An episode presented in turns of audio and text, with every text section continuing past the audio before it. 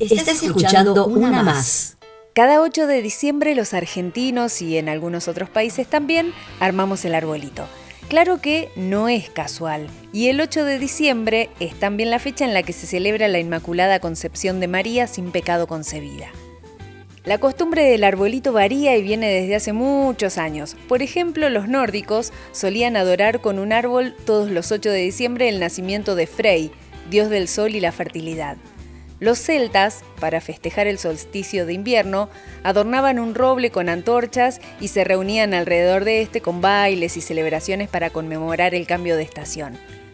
Más tarde, con la llegada del cristianismo, esta celebración se acomodó un poco al nacimiento de Cristo.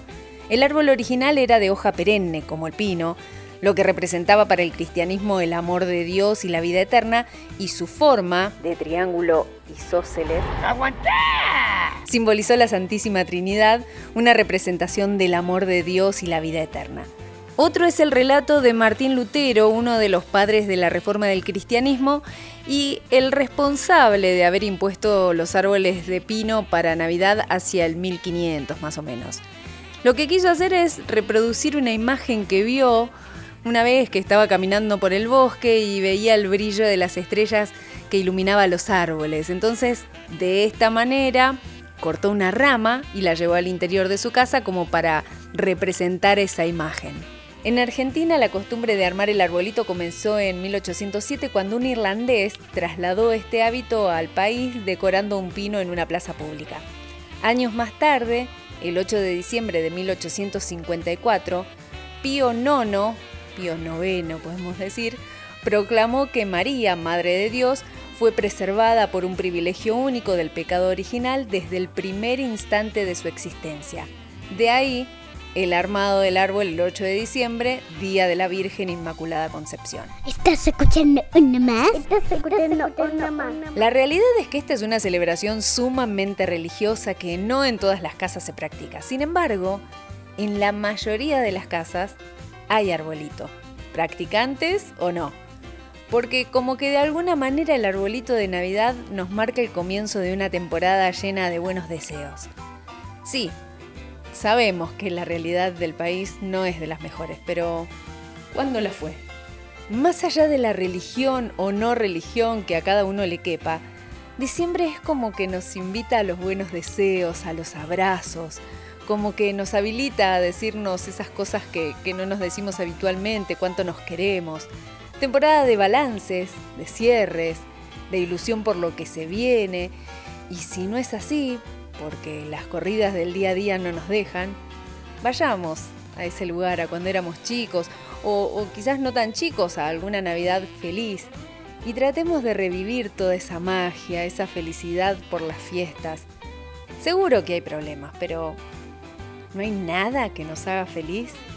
¿Algo que nos devuelva la alegría de festejar? Quizás este diciembre nos encuentre lejos de personas que nos acompañaron siempre o con quien querríamos estar. Como sea, van a estar. Porque si fueron importantes en nuestras vidas, seguro dejaron huella. Y esa marca nos va a acompañar siempre en nuestros corazones. No nos deja nunca, nunca. Así que vamos, que es momento de valorar todo lo bueno que tenemos, todo lo lindo que vivimos, agradezcamos por los momentos feos también, que esos de alguna manera son los que nos ayudan a crecer, a los golpes y de una forma a veces demasiado cruel, pero nos ayudan. A los que se fueron les mandamos besos al cielo, los abrazamos en el corazón y les mandamos nuestros mejores deseos porque solamente cambiaron de plano se nos adelantaron. Ya nos vamos a encontrar. Festejemos que estamos vivos y por miles de razones por las cuales ser felices. Muchas luces para nuestros arbolitos, mucho amor, muchos villancicos y hagamos de este diciembre un diciembre lleno de alegrías. ¿Quién te dice que quizás sea contagioso y logremos desparramar buena onda y felicidad por todos lados?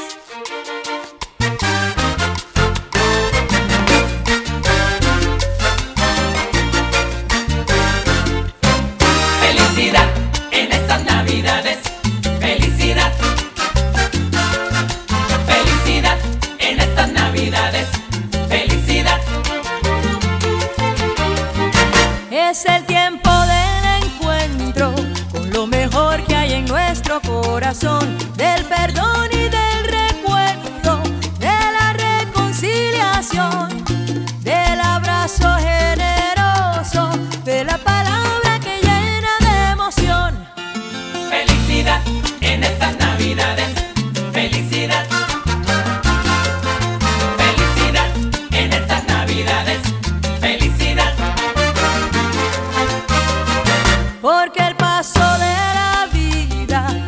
mostrando el camino a donde va.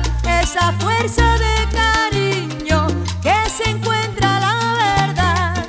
Si te enfrentas al destino, la mala suerte.